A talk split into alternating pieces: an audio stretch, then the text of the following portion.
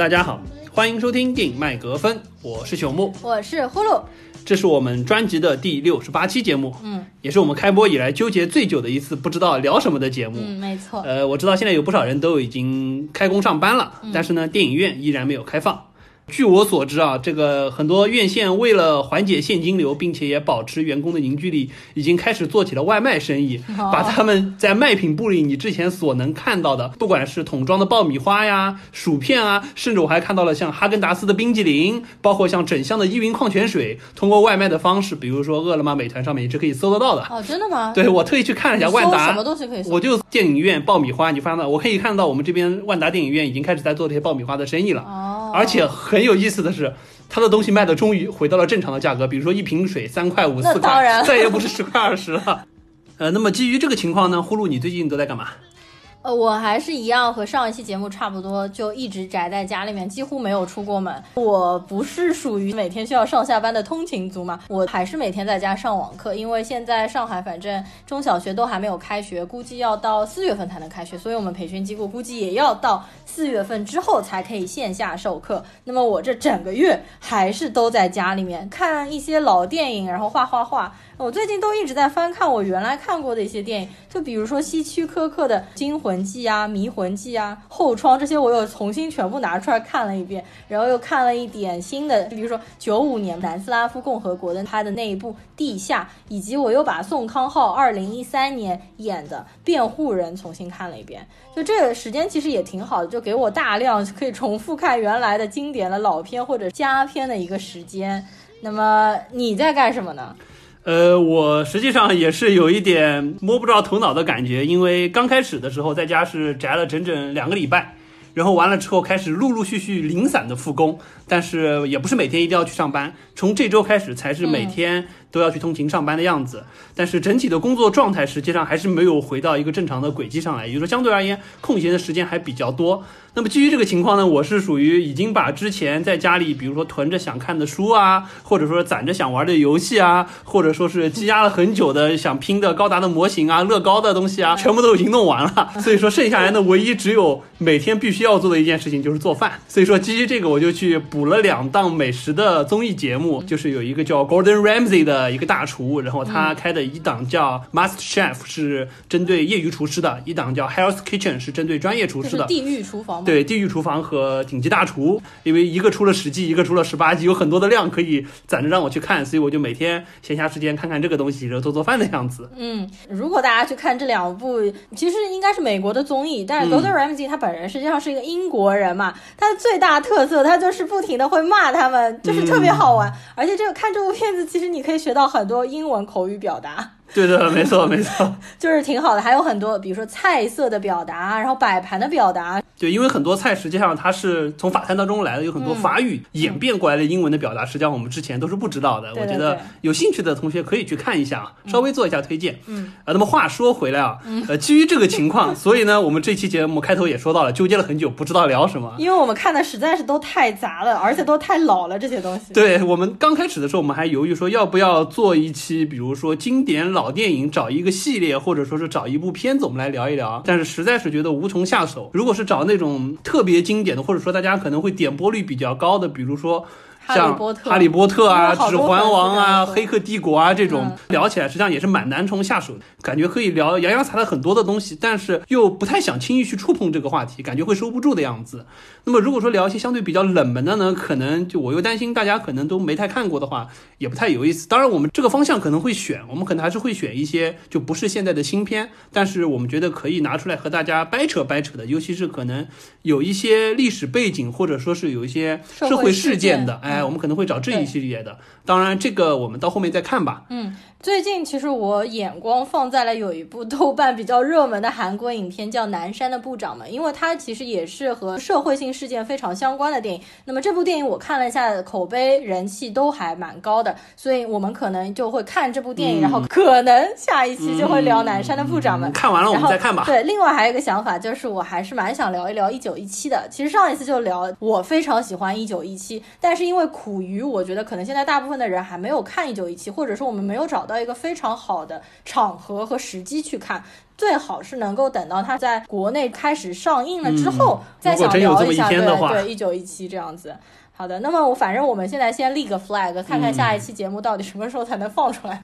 好的，那么说回到我们这期节目呢，我们到底聊什么？嗯，呃，我想了一想，我们之前实际上有过一个类似电影杂谈之类的节目，就是不聊影院，聊一些和电影相关的事情。我们当时在四十八期的时候聊过一期叫《好莱坞六大变五大》，就是六大电影制片厂怎么样被收购完了之后变成了五大电影制片厂。也就是迪士尼收购了二十世纪福斯的那个事件，嗯然后那期节目四十八期，我们比较详细的来聊了一下那个事件，包括迪士尼和现在的网飞爸爸流媒体打架这样一嗯没错个事情。我们当时呢提到了说，就是提到了海斯法典这么一个事儿，我们还说可能以后我们会把这个坑填一填，聊一聊。我想起，哎，那这个东西我们好像在没有电影的时候可以拿出来聊一聊。对的，一提已经过了半年了，好哎，像。对，动了这个念头是因为我们在前两期，就六十六期的时候，嗯我们聊春节档的时候提奥斯卡提名的时候，说到 Netflix 当时收购了纽约的巴黎剧院这件事情，然后也说到了一个叫派拉蒙法案的事情。我觉得，哎这个事儿也可以并在一起。我们今天把这两个之前挖过的坑稍微展开，和大家扯一扯。对的，那么一个是海斯法典，还有一个是帕拉蒙法案。我们今天就主要围绕着电影业内的两个术语、两个法案来给大家聊一聊。嗯，没错。我相信很多人都多多少少听过海思法典。嗯那么海思法典到底是什么样一个东西呢？要不呼噜你先说一下。好的，那我先简单来说一下，如果一句话来定义海思法典呢，实际上就和我们国内的电影审查制度有一点类似，就是广电总局干的那些事情。它其实就是一个法案来规范你的这个电影当中有哪些镜头可以拍，哪些镜头不可以拍，我是否应该给你通过审核，使你的电影上映。那么它为什么叫做海斯法典呢？是因为当时在一九三零年，美国的电影制片发行人协会主席叫海斯，那么他和当时的耶稣会的教士起草了一份法案，那么就叫做海斯法典，这是我们对它的一个俗称。那么它其实英文全名呢叫做 A Code to Govern the Making of Motion and Talking Pictures，翻译过来的意思呢就是一部规范你如何拍有声电影的法典。那么说到这部法典，它为什么会诞生？呃，我可能要把时间再往前倒一点。嗯，呃，刚刚我们说到法典是一九三零年颁布的，实际上这个事儿的起源是在一九一八年。当时呢，俄亥俄州有一场诉讼，就是一个电影院，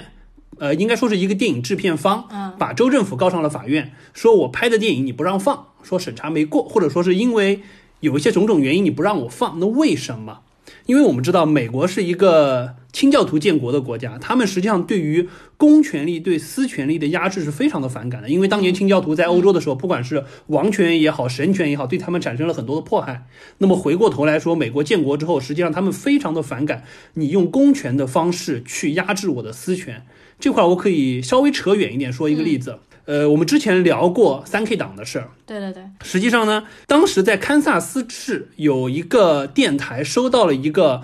类似于像三 K 党言论有非常强种族主义的一个广播节目，要求播放。当时他们觉得这个东西影响太坏了，不合适播放。嗯完了之后就把这个东西退回去了。然后完了之后，那个人呢又把这个电台告到了法院。哦，最终实际上是那个人胜诉了。啊，核心的原因就是说，你作为电台，你不能用你的公权力来影响私权利，因为言论自由是受美国宪法第一修正案保护的。哦，所以说他有言论自由，他可以去播放他的节目，你没有权利说我不让你放。当然，最后电视台为了降低他的影响力，把他这个节目放在了一个就类似像深夜档非常没什么人听的时间段去放，但是还是让他放了。但实际上，在这件事情过了那么多年，对于言论自由的保护实际上还是美国就是说宪法修正案保护的一个非常强的一个案例。那么回过头来说到一九一八年当时这个事儿，电影院说我拍了电影你不让放，你是不是公权影响我私权？你为什么不让我放？嗯，当时把这个案子一直从州法院一直告到最高法院，最后我们最高法院九个大法官会投票，最后是九比零驳回他的上诉。嗯，原因很简单，他说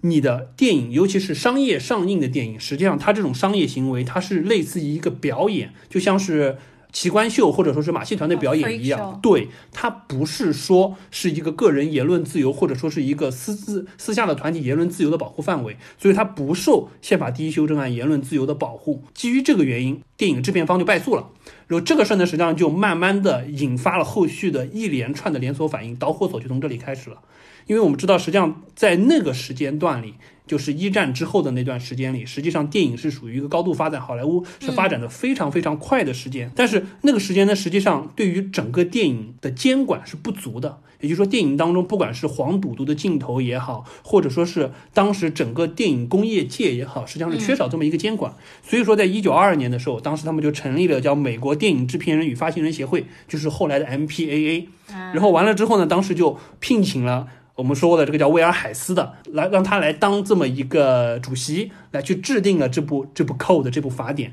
想去约束我们电影应该怎么拍，哪些东西是能拍的，哪些东西是不能拍的。我们知道清教徒和天主教徒之间实际上一直有冲突，再加上一九一几年的时候，我们知道那个时间段实际上是冲突还比较激烈的一段时间。比如说当时禁酒令颁布了之后，实际上导致社会动荡比较厉害。不管是我们说意大利的黑手党也好，或者说是清教徒和天主教徒以及黑手党之间的斗争也好，燃烧的比较厉害。所以说，当这把火烧到电影业这个时候，这部法典就从现在的眼光看来就是极为的苛刻，而且这是纷繁复杂。当时那个法典当中制定了有三大原则、十二条规定，对对对，这当中被禁的远远不止我们所谓的黄赌毒，或者说是一些宗教的元素。当中有一条我是最不能理解的，就是对于电影的片名，它有一个要求，他说电影的片名是。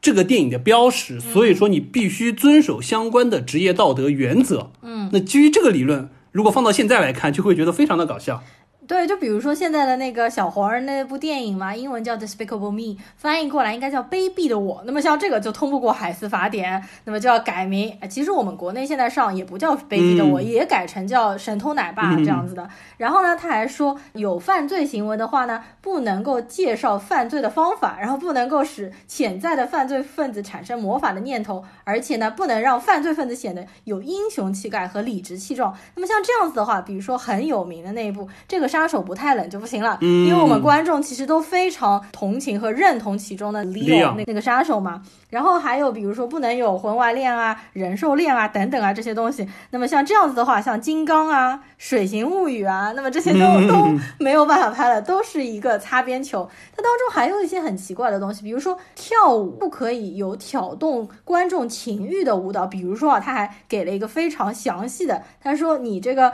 双腿不动。但是上肢有过度动作的这种舞蹈是非常不雅观和邪恶的，我就搞不懂这是什么东西。然后我就想到李小龙耍双截棍的时候，他是 双脚不动，然后上身在那边裸露的耍双截棍。那么这种东西是不是也会被定义为就是没有办法通过海思法典呢？所以说，当时有一张电影海报就非常的出名，我们所谓的叫“一图破十界”。对一张图内集合了不管是性的元素也好，赌博的元素也好，暴力的元素、枪支的元素，包括伤害执法人员等等东西，都会有的一张海报。大家感兴趣可以网上自行百度。对的，这张图呢，实际上简单来说就是有一个男人倒在地上，已经死掉了，因为头上流出了鲜血。他身上架了一把机关枪，然后在他身上站了一一个衣着非常暴露的金发女郎，女郎嘴里叼了一支烟，手上拿着枪。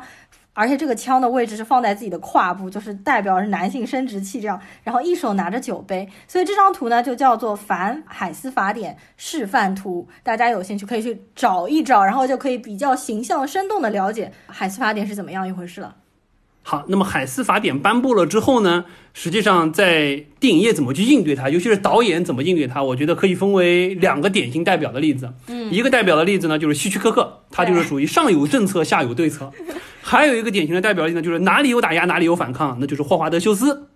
好，我们先来说 Howard Hughes。Howard Hughes 是大名鼎鼎航空公司大亨，也是花花公子，实际上就是现在漫威的钢铁侠的原型，其实就是按照 Howard Hughes 来塑造的这个形象。那么有关于 Howard Hughes，大家可以去看一部电影，就是二零零四年时候小李子饰演的《飞行家》。对啊，那个时候小李子还是没有横向发展、非常清秀的小李子，就是还没有玩起水枪，清秀的小李子。嗯，对的。对那部电影《飞行家》，我非常推荐大家去看一下。它其实讲的就是 Howard Hughes 如何壮大茁壮起来的这样的一个故事。然后呢，Howard Hughes 实际上也是我们当时就所谓的好莱坞黄金时代的八大电影公司其中雷电华的老板。那么他就是要发很多电影嘛。那么有一部电影呢，就是一直通不过审核，那部电影叫。法外之徒之所以通不过的原因呢，是因为它当中的女主角简拉塞尔胸部太过明显，就是太过突出。那么 Howard Hughes 是如何对付这个审查制度的呢？他当时找了所有其他制片厂女明星在电影里面的胸部特写，打印出巨幅的大型写真，然后呢带到了制片办公室，把所有的照片一一排列在审查员的面前，还特地请了一个大学的数学教授，让那个大学的数学教授拿着尺来量每一个女性胸部的大小，然后那个数学教授就一脸黑线，一脸都是汗，真的就拿了一个量。角 器和一个那个尺在那边量，说这个女性的胸部从这儿到这儿 多大？她并没有比本部电影当中的简拉塞尔的胸部更大。所以你们为什么让其他制片厂的女性可以露自己的胸部，但是我就不可以呢？然后呢，这件事情的结果是这部电影被强制过审了。但是问题是，海斯法典的当时审查人员也没有让他这么好过。这部片子被延期了好多年才发行，导致 Howard Hughes 亏了几百万。当时只有呃上世纪三十年代，所以亏了几百万的话，雷电华也慢慢走向了消亡。所以说，这个 Howard Hughes 是属于那种非常强硬，而且非常刚愎自用，需要硬刚的这一类角色。当然，我们知道最终的结果实际上不太好，亏得一塌糊涂。虽然电影上了，但是实际上。公司赔钱了，对。那么回过头来，我们看一个比较鸡贼的代表，就是希区柯克，他是属于就擦边球玩到无以复加的地步。这个我们接下来会举几个例子啊，来说一说希区柯克为了让电影能过审，怎么样把他的镜头或者说怎么样把他送审的片子，让审查员觉得好像哎这个就这么过了的样子。好，我先来举一个会被大家说的比较多的例子啊。首先，海斯法典当中有一条规定，在荧幕上亲吻的镜头不能超过三秒钟。嗯，那么呢？希区柯克干了一件什么事情？在他的《美人计》当中，加里·格兰特和英格丽·褒曼有一场亲吻戏。他把这个亲吻戏足足拉到了两分半钟的时间，那怎么办呢？就是两个人亲三秒钟，停下来说两句话，再亲三秒钟，然后一会儿亲亲这儿，一会儿亲亲那，反正每一次亲吻的镜头，我铁定不超过三秒钟。然后审查员看了半天，哎呀，无话可说，好像也没有违反什么，就让他过了。是的，没错，包括这个亲吻镜头，就是希区柯克真的是方法太多了。包括我最近重新看了，呃，那部叫做《Vertical 迷魂记》里面，最后的话，Jimmy Stewart 和那个女主角两个人抱在一起亲。其实也远不止三秒。那么他是怎么拍的呢？他是他们亲，然后那个镜头围绕着他们转圈。那转的时候，不是有些部分就转到脑脑后勺了嘛？脑后勺的部分不就是看不出他们在亲了嘛？所以这个就不算连续三秒钟以上。而且这两场荧幕接吻戏反而成了影史的经典。接下来还有西北偏北 （North by Northwest）。最后一幕呢，男主角和女主角就是他们在火车上面嘛。那个男主角把女主角一下子拉到了上铺，意思就是马上要滚床单了。但是因为不能拍，所以这时候特别经典的一幕就出现了，也就是火车进山洞的这一幕。这一幕 大家都知道是什么意味着什么？对，也就是我们现在所说的开车开到飙起，没想到还可以用在当年的电影上面啊。包括后窗也是 Jimmy Stewart 和 Grace Kelly 主演的那部片子。那部片子里面，Grace Kelly 一开始有穿比较透视的内衣的那种镜头嘛，走到 Jimmy Stewart 旁边。但是呢，这个时候他就设计了一个对面窗户有一个大胸的妹子在那边跳舞的画面，让审查制度审查员把目光盯着对面那个跳舞的大胸妹子，最后把那个镜头给删了，但是保留了 Grace Kelly 的比较透视的内衣。相当于是做了一个炮灰，转移了审查员的的注意力。对。那么说到这边呢，我们就不得不提一下希区柯克那部影响力最大、知名度最高的电影《Cycle》惊魂记了。那么这边我又可以推荐大家去看一部电影，就是二零一二年时候由安东尼·霍普金斯饰演希区柯克的那部电影。就叫做 Alfred Hitchcock，中文名字就叫希区柯克。其实讲的就是希区柯克当年拍《惊魂记》的一个过程。当然了，电影当中也拍了很多很有趣的，就是他怎么样和海斯法典那个审查委员会的人斗智斗勇的一个故事。那么这个 cycle 当中呢，有两场比较暴露的戏。首先第一场就是电影的一开场。公寓当中有一个床，然后上面躺着一男一女两个人，他们几乎是全身赤裸在那边纠缠这样一个戏。当时的电影根本就不敢这么拍。第二场呢，就是可以在影史上面留名的浴室杀人戏，也是以快速蒙太奇剪辑的经典案例的那个浴室杀人戏。那么这两场戏，希区柯克到底后来是怎么样机智的让他就是通过了法海斯法典的审查呢？呃，简单的说啊。实际上，希区柯克玩了一个心理游戏。当时在这个现场审查的时候，五个人，三个人投票说我看到了有裸体镜头，嗯，两个人说没看到。因为那场戏就是剪辑的非常快嘛，实际上女演员在拍戏的时候她是裸体的，但是呢，因为剪得非常快，你根本无法看清楚她是否裸体，也没有看得清楚就是这个刀是否有插入这个女性的身体。那么据说啊，就是说现在有很多影迷说，如果你在看这个电影的时候，你在一个合适的镜头按下暂停键，你是可以看到逐帧去看，可对逐帧去看，你是可以看到这个你裸体镜头。我是没有看到裸体镜头啊。好，那么回过头来说呢，西西哥哥当时现场就说：“那要不这样吧，这个你们呢？我前面不是有一场床戏嘛？嗯，你们要不派一个人到现场来指导我们把那场戏重拍一下？嗯，我们一定非常尊重你们的意见。对。然后呢，那个审查委员说：‘哎呦，那这好像也行，你小子好像认罪态度还比较好嘛。’对。然后呢，就指派了一个人说：‘要不你去指导一下，重新拍一下那场戏。’对。然后呢？那个人实际上他不好意思去现场指导人家拍床戏这一段，嗯，所以呢，最终他实际上就没有去。对。然后呢，另外呢，四个审查委员呢，以为他去了，也以为那场戏已经重拍了。对。完了之后，就把这个实际上一刀未剪、我原封不动的片子就给过审上映了。所以说，希区柯克这里是属于心理戏玩的特别溜，而且属于人前一套，人后一套。对。所以最终让这个片子也成了一个当时在高压之下。能让大家看到的非常出彩的一个特殊的镜头的片子，没错，《惊魂记》当中这两场就是相对说半裸的戏保留下来，完全是靠它的机智。实际上，在《惊魂记》当中还有一个打破了历史常规的镜头，就是他拍到了浴室里的马桶，而且他不但拍到了马桶的大特写，他还拍到了女主角。呃，冲马桶的那个戏，那么那个戏，因为审查委员会的人说，美国历史上面从来没有一部电影当中是需要拍马桶的，你为什么要拍马桶？这个镜头要给我删掉。然后希区柯克说，当然不行，因为这个镜头是要凸显这个女主角毁掉证据的时候，因为她是撕碎了那个纸，然后冲到了马桶里。然后希区柯克还调侃说，如果你硬不让我拍这个马桶戏的话，那我只能去法国拍了，我只能去法国拍那个 B Day。然后 B day 是什么东西？我还特地去查了一下，那个单词叫 B I D E T。B day 呢是欧洲那边，就法国那边。如果现在大家去一些高档的酒店，还会看到的，在马桶就是坐便器旁边，还会有一个和马桶形状类似的一个东西，它是专门提供给女性，女性可以跨在那个上面洗，就是屁股的这样一个东西。其实就是像日本的现在的这个。冲洗器这样的一个东西，然后当时希区柯克在审查委员会说出这句话的时候，全场震惊，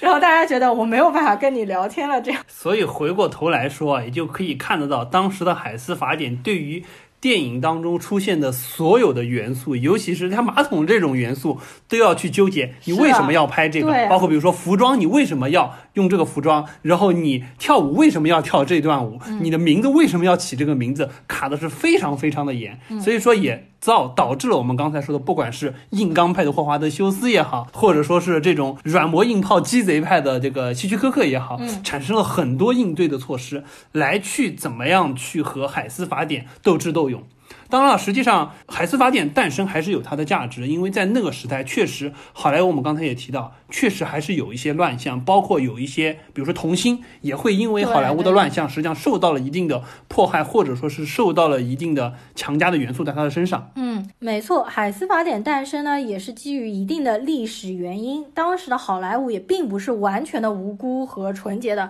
他们对于童星的压迫和压榨其实是非常大的。那么，像这个法典出来了之后后呢，就可能不太会有，就是说再去拍压迫女性的这样的一些画面。那么，当时最有名的一个事情就是有关于童星 Judy Garland。Judy Garland 实际上我们最近几次节目里面都有提到她，因为今年好莱坞的最佳女主角瑞妮·齐威格主演的那部电影就叫做《Judy》。那么他饰演的就是 Judy，讲的也是 Judy 这个人后半段人生的一个故事。那么 Judy Garland 实际上是好莱坞黄金时代非常著名的一个童星。她小的时候，十三岁的时候被米高梅的老板挖掘，然后就是去饰演了 Wizard of Oz，就是绿野仙踪。然后呢，也唱了那首世界闻名的歌曲，就 Over the Rainbow。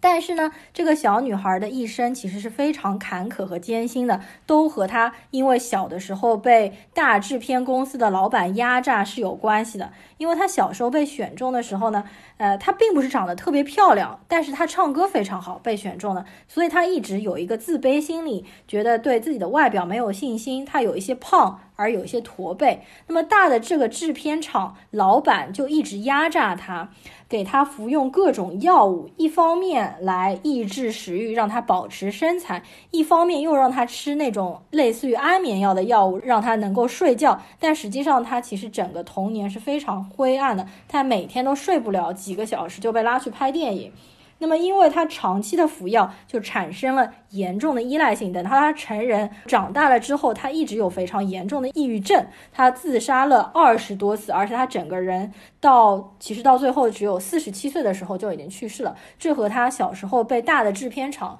米高梅的那个老板叫路易斯梅尔压迫是息息相关的。所以说，实际上海斯法典当时诞生了之后，有好的一面，也有带来相对积极影响的一面。我再说一个例子，实际上大家一直也会说，呃，有一个塞翁失马焉知非福的例子，就是卡萨布兰卡。因为它实际上描写的是婚外情，所以说最终按照当时的宗教元素，你结局是不能歌颂这种，所以两个人是不能在一起的。对但是就是因为这个不能在一起，强行去改了结局，嗯才让卡萨布兰卡的最终成为了经典。所以我觉得这是一个对对，所以我觉得这可能也是一个就带来的意外之喜。嗯，那么回过头来说，说海斯法典还是弊大于利更多一些。是，所以这也是为什么海斯法典，我们知道，实际上一九三零年颁布，经过了十几年的斗争，实际上在二战结束之后，它就开始逐渐逐渐的淡出历史舞台。而且当时还有一个原因，就是海斯法典实际上它并不是一个完全强制性的要求，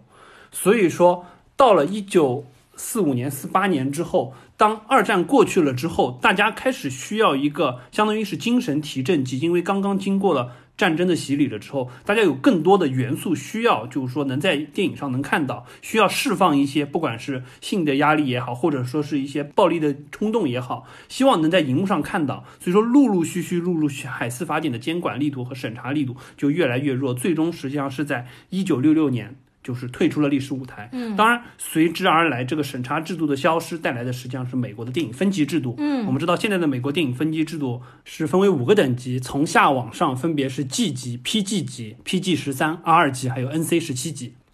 那我们接下来就稍微举几个例子好了。G 级就是 General Audience，所有的人都可以看，无论年纪大小，还有小猫小狗都可以看。对，就比如说像皮克斯的很多动画片，像《玩具总动员》《海底总动员》之类的。嗯，那么 PG 级的话呢，叫做 Parental Guidance Suggested，就是需要有一些家长陪护。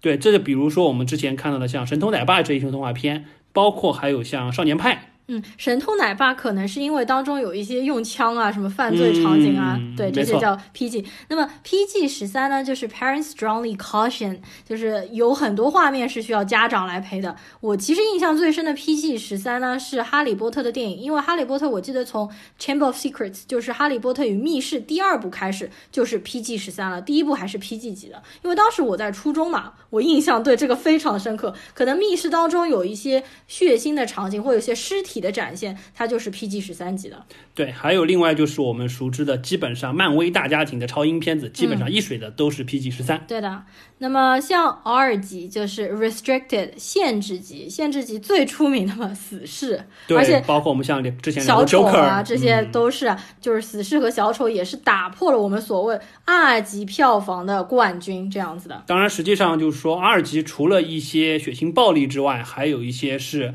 比如说爆粗口爆的特别多的，像 Teddy Bear 泰迪熊，嗯。也是这么回事儿。对的，也其实就是说 PG 十三里面也是可以说粗口的，但是比如说你说 F word，你不能超过三个，如果你超过了三个，或者你有更多的 swear，你就要放到 R 级去了。对的，接下来的话就是最到最后一档就是 NC 十七，这是最高档，叫做 No one seventeen and under admitted，十七岁或者以下的都不可以观看。也就是说，如果你去影片要影院要看这种类型的电影，你得出示身份证，不然无论有家长陪护什么都是不可以的。对这一类型就基本上是有非常直白的，不管是性爱的镜头，或者说是暴力的镜头、吸毒的元素等等等等。啊，对，这些就比较，就比如说像索多玛一百二十天啊那种禁片，可能大家也都听说过，也都看过一些。还有德州电锯杀人狂，就是直面血腥暴力的那种，比二级还要过分，引起人极度不适的那些电影，就是 NC 时期。好，那么说完了美国的分级制度，实际上我们之前的节目当中也多多少少有提过，因为国内现在没有分级制度，所以说导致呃，实际上大家观影的时候就有一个不确定因素在这里，就是。呃，广电总局掌握了那把尺子，那把尺子可松可紧，但是因为电影没有分级，所以说，比如说家长要带小孩去看，你就不清楚这部片子适不适合带小孩。嗯就比如说，我之前一直会说一个例子，我印象最深的一次，当时我们在学校电影院看《赵氏孤儿》，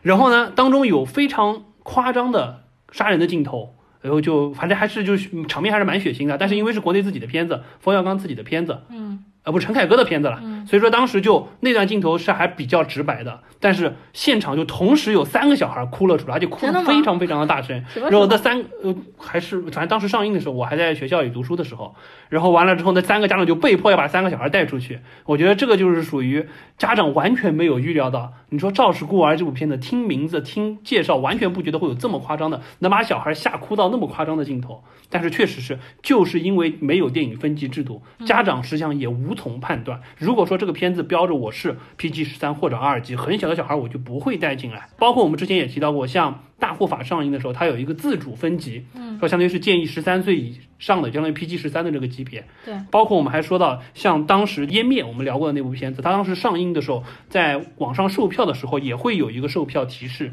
说里面当中可能会有一些镜头引起一些不适，建议什么什么什么做好准备再观看，或者说是多少岁以上的人再来观看。嗯，但这个东西只能说是放映方或者是宣发方自主的去给大家一些提示，但是因为国内没有这个制度。所以说，相对没有一把相对比较标准的尺度去衡量它。我们在观众在买票的时候，有些时候也没有办法去判断它。好，那么我们有关于海斯法典的杂谈就到这里结束。接下来我们进入第二部分，来聊一聊派拉蒙法案。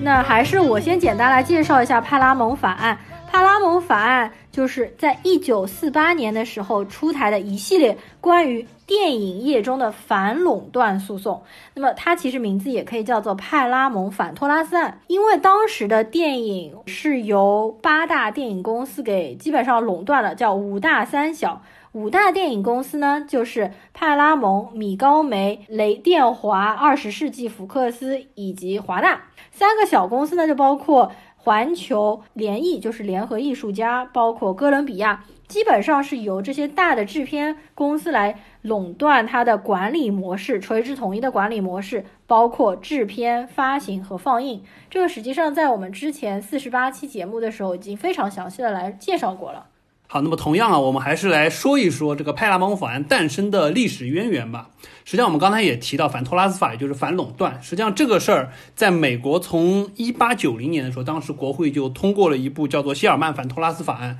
就是对于各个行业，尤其是那种垂直管理的行业，它的这个垄断的模式进行了监管。而且从那儿之后，实际上我们不断的听到各种反垄断法针对美国的各大公司巨头要求他们拆分啊，或者怎么样，实际上都是基于这么一个理念，就是不希望在某一个行业当中的巨头产生垄断。那么电影行业实际上这个特点尤为明显，尤其是在那个时代。我们知道刚才提到好莱坞的五大三小，在那个时候对于好莱坞的从制片、放映、发行基本上是一手包办。那一手包办的结果。或者说背后为他为什么要对它进行监管的逻辑是什么？就是首先，电影实际上是一个相对门槛比较低的劳动密集型的行业，可能和大家理解的不太一样。因为电影这个行业，实际上一部电影的产生要有大量的人去做，尤其是线下的拍摄工作。我们之前，我比如说我们说现在疫情的原因导致很多。比如说，横店影视城关了，很多剧组没法拍，导致很多人实际上属于待岗待业状态。这个人数不是一个小数目，一部电影、一部剧集，往往是需要上百人、上千人来做，而且这个相当于是就劳动密集强度非常高。我们知道，演员拍戏的时候，实际上时间排得非常紧。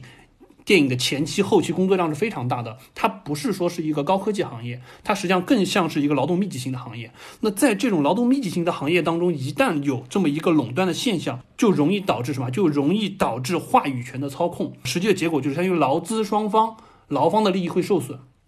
我们举一个例子啊，我们说现在很多跑龙套的，实际上就完全听命于剧组，或者说是一些，比如说。副导演、制片相当于他们的话语权，即使是你是一个明星，你已经熬成一个咖了，嗯，你很有可能因为种种事件受到封杀，或者说是受到抵制。这个行业如果说有一些对于你不利的因素，你很有可能就下岗。所以说这一块就很容易产生这种现象，尤其是当某些，比如说我们说八大巨头，他独家占有了之后，他的明星就是角儿，但是这些明星你脱离不开这些八大，你比如说我拍了幕，我现在捧你。我每部片子都可以用你，我如果不捧你了，不好意思，很有可能没有一家厂商敢用你，就会导致这种现象。所以说这块就是相当于是劳资双方的博弈过程当中，资方的话语权越强，越容易产生垄断，会侵害到劳工的利益，这是第一个层面。第二个层面就是电影实际上也是一个就有点偏向于，呃单向传播的这么一个娱乐业，它和我们现在所谓的自媒体不一样，没有这么多双方的互动。所以说，更多时候是我拍出来什么样的电影，尤其是在那个时代，大的片场才能拍电影。我拍出来什么样的电影，你们就看什么样的电影。无非就是说我拍的电影票房是我赚一百万还是赚一千万的原因。那么回过头来说，如果说垄断，就容易导致一个放映渠道以及放映内容的独断性，损害的是观众的利益。嗯，所以说基于这个逻辑，反托拉斯法案对于电影行业为什么有很强的监管动力？就是一方面我不希望劳资双方的博弈失衡，第二个我不希望这么一个单向传播的娱乐行业过多的偏向于发行方，而丧失了就是说观众的自主选择权，以及一些小的院线或者说是一些小的想拍电影的公司。它能带来的一些话语权，所以说基于这个原因，为什么就是说当时强行出台了这么一个想要婚姻或者说想要出台这么一个派拉蒙法案？但实际上派拉蒙法案的诞生也是一波三折。我们说到派拉蒙法案，实际上是一九四八年才颁布，但实际上在一九二一年的时候，当时就已经酝酿说要出台这么一部反垄断的法案。嗯，因为我们知道。从三十年代到六十年代，好莱坞这五大三小的格局以及对于好莱坞的把控一直是很强，强到什么地步？我们刚才说到。制片、放映、发行，他们是制片大厂，他们自己选择怎么样去发行，最终放映的院线几乎没有话语权，要么是他们自己的院线，要么就是只能被他们牵着鼻子走的院线。当时有一个专门的说法叫 block booking，就是打包销售，相当于就是说我今年，比如说我，你要从我这边采购十部片子，我当中有三部好片，七部烂片，你必须打包都去买，否则的话一部你都买不了。你一部好片都没得上，导致这些院线完全被牵着鼻子走，非常的被动。那实际上，当时从一九二一年酝酿，实际上一九三零年当时就已经出台判决，说要出台这么一个法案，对他们进行反垄断的制裁。但实际的结果是什么？我们知道，美国一九二九年到一九三三年是经济大萧条时代，因为这个原因，导致了当时这个法案虽然判了，但是搁浅没有执行。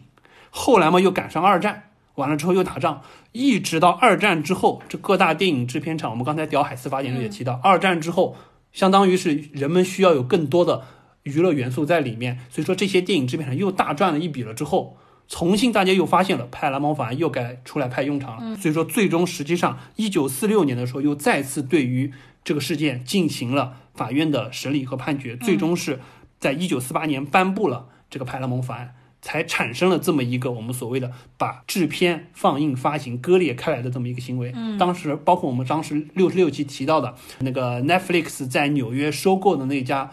独立剧院巴黎剧院就是一九四八年成立的，也很巧的一件事情。所以说，我觉得当时就是说，呃，他们收购这个剧院肯定也是别有用心了。为什么要选这一家来收购？包括我们说，就是说，因为这个法案的出台，导致院线被剥离开，相当于是放映被剥离开了之后，才会有美国今天出现的三大连锁院线，也就是说，AMC、Regal 还有 Cinemark 这些连锁院线才能起来，他们才有足够的话语权，可以去和你的制片方叫板。当然，这个事儿实际上，呃，还有另外一个对于电影业的影响。呃，我们知道，当年在五大三角的那个时代，就三十到六十年代，我们所谓的好莱坞的黄金时代，基本上是属于制片人具有绝对的话语权，因为所有的东西他可以包办。但是，因为派拉蒙法案的出现了之后，实际上导致制片人他把他们的话语权逐渐让渡给了真正的电影导演。这也是导致了我们所谓，就说那些同时可以担任制片人这个角色的